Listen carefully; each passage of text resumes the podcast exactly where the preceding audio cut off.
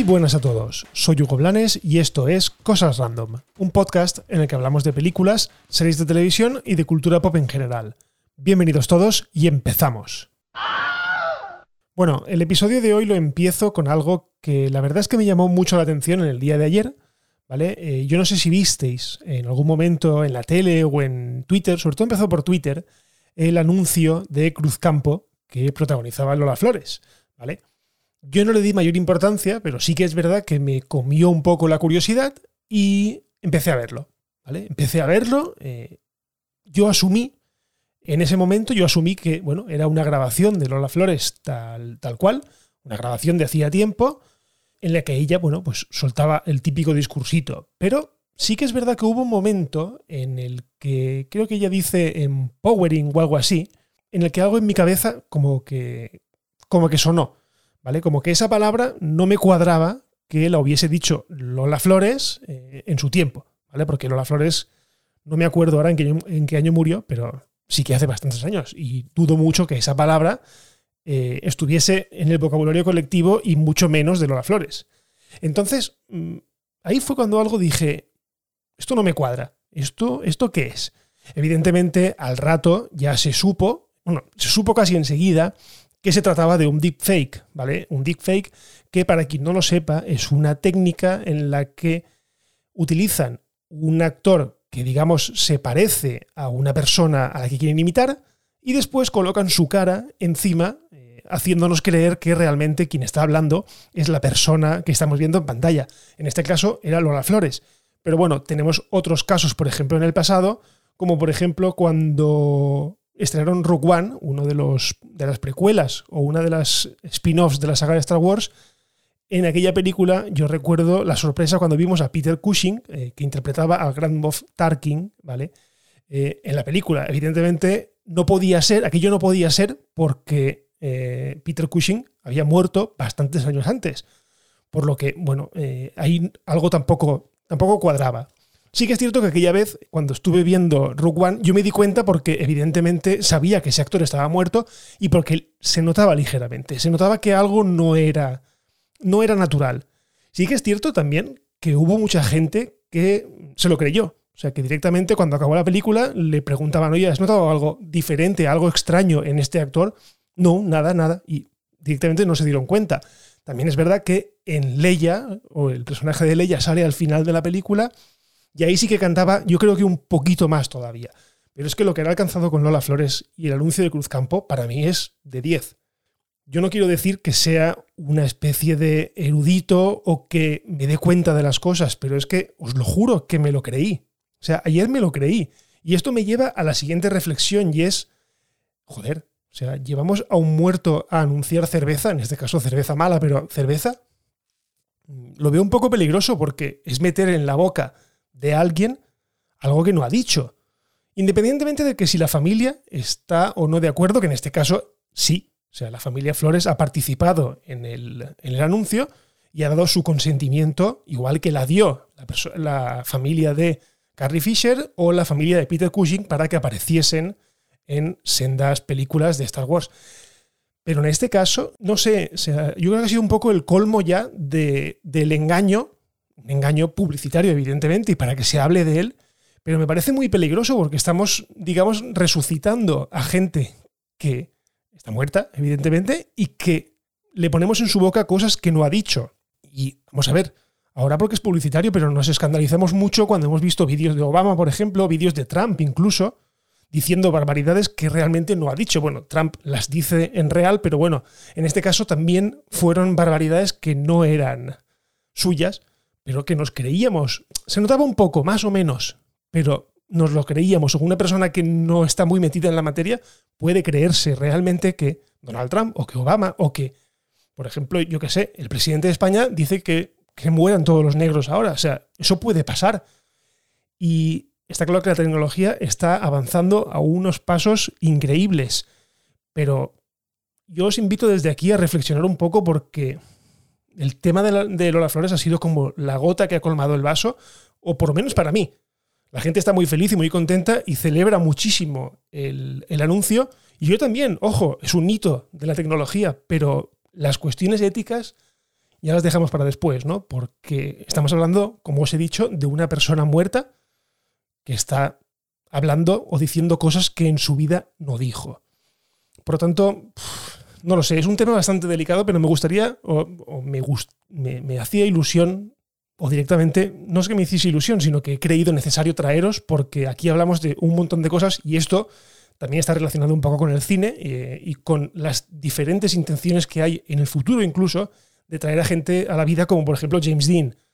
Entonces, mm, no sé, yo de todas maneras, si queréis ver cómo lo han hecho, ¿vale? Porque es bastante interesante, ojo, es que es súper interesante, os dejo un vídeo en las notas del episodio donde se ve paso por paso cómo hacen que esa actriz, que en teoría no se parece, o sea, físicamente no se parece nada a Lola Flores, pero sí que es la guía de los movimientos y la base sobre la que luego, mediante inteligencia artificial, analizan cientos y cientos de imágenes de Lola Flores y generan, digamos, un patrón o un algoritmo para luego sustituir la cara de una por la otra.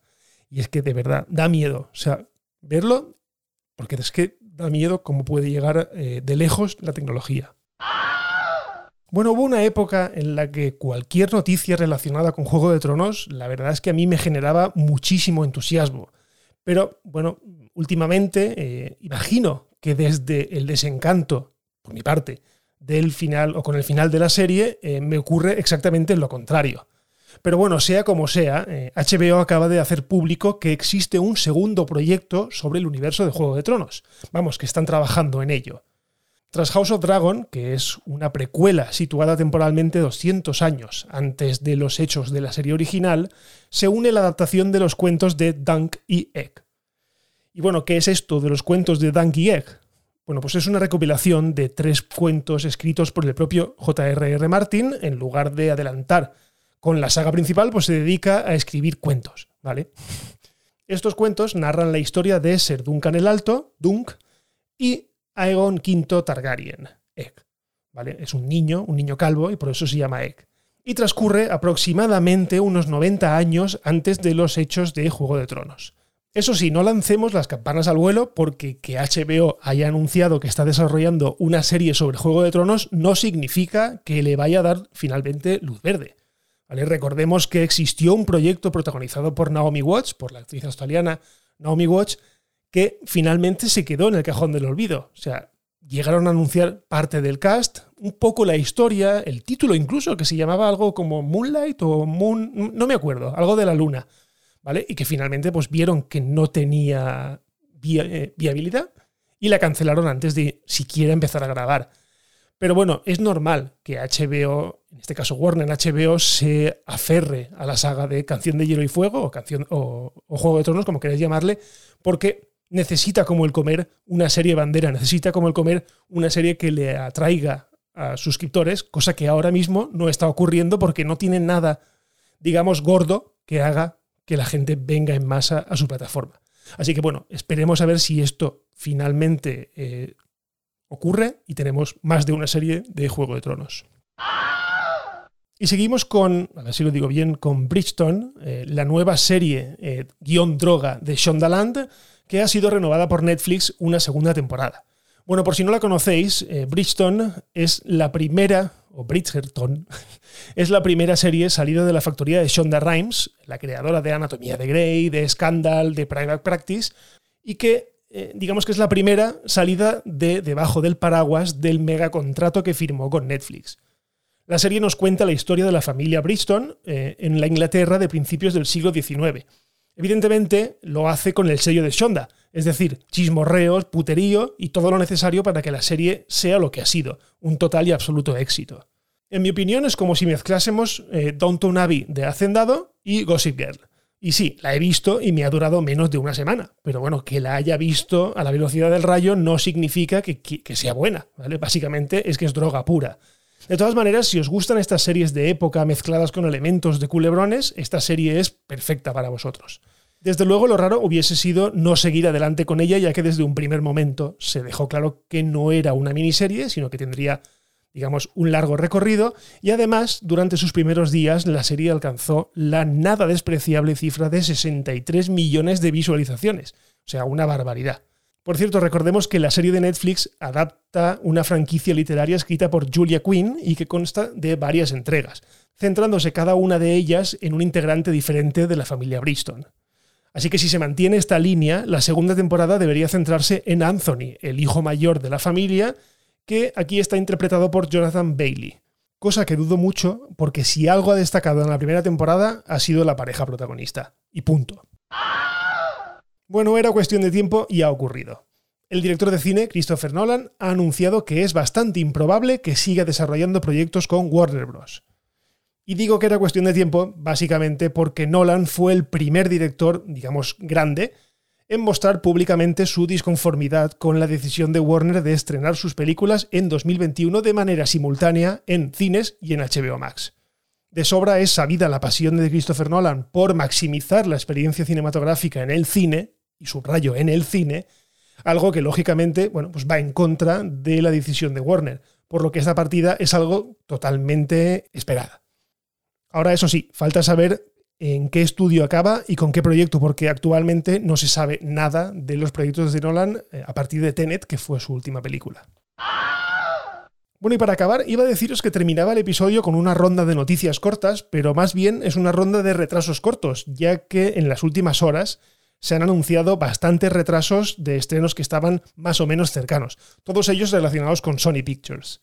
La última de James Bond, por ejemplo, nuevamente retrasada, ya que tenía que estrenarse el próximo 2 de abril y su nueva fecha es el 8 de octubre de este mismo año. Vamos, que a este paso eh, James Bond estará jubilado para cuando se estrene Sin Tiempo para Morir.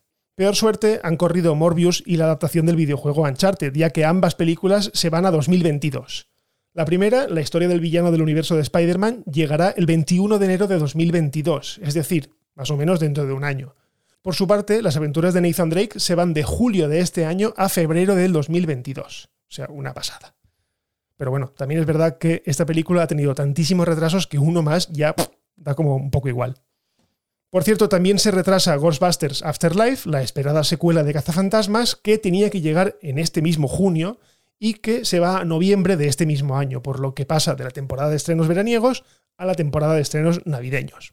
Evidentemente, ¿a qué se deben todos estos retrasos? Bueno, pues la incertidumbre que reina en el mundo audiovisual, ¿vale? Ya que la pandemia no da tregua, no baja, sigue y sigue y sigue subiendo y yo pecaría de optimista si dijese que en verano ya estaremos todos bien y todos libres, pero eso no es así, no va a ser verdad y al paso que vamos, eh, en los próximos meses los cines van a estar como hasta ahora o bien cerrados, porque creo que en Estados Unidos están cerrados, o bien eh, medio abiertos, pero con estrenos de mierda, porque la gente directamente no va al cine, no se quiere meter entre cuatro paredes con otra gente a respirar el mismo aire y a, bueno, a tener miedo de contagiarse.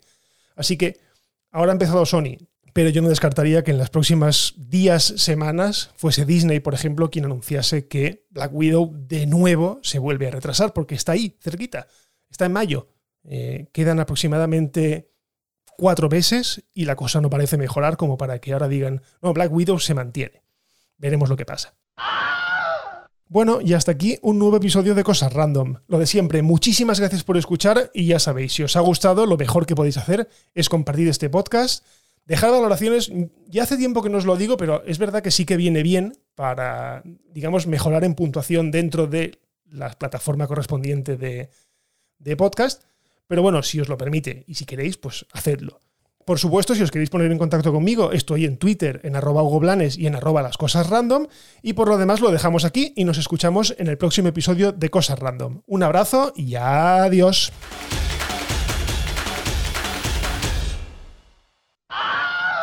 Bye bye, hasta otro ratito, ¿eh?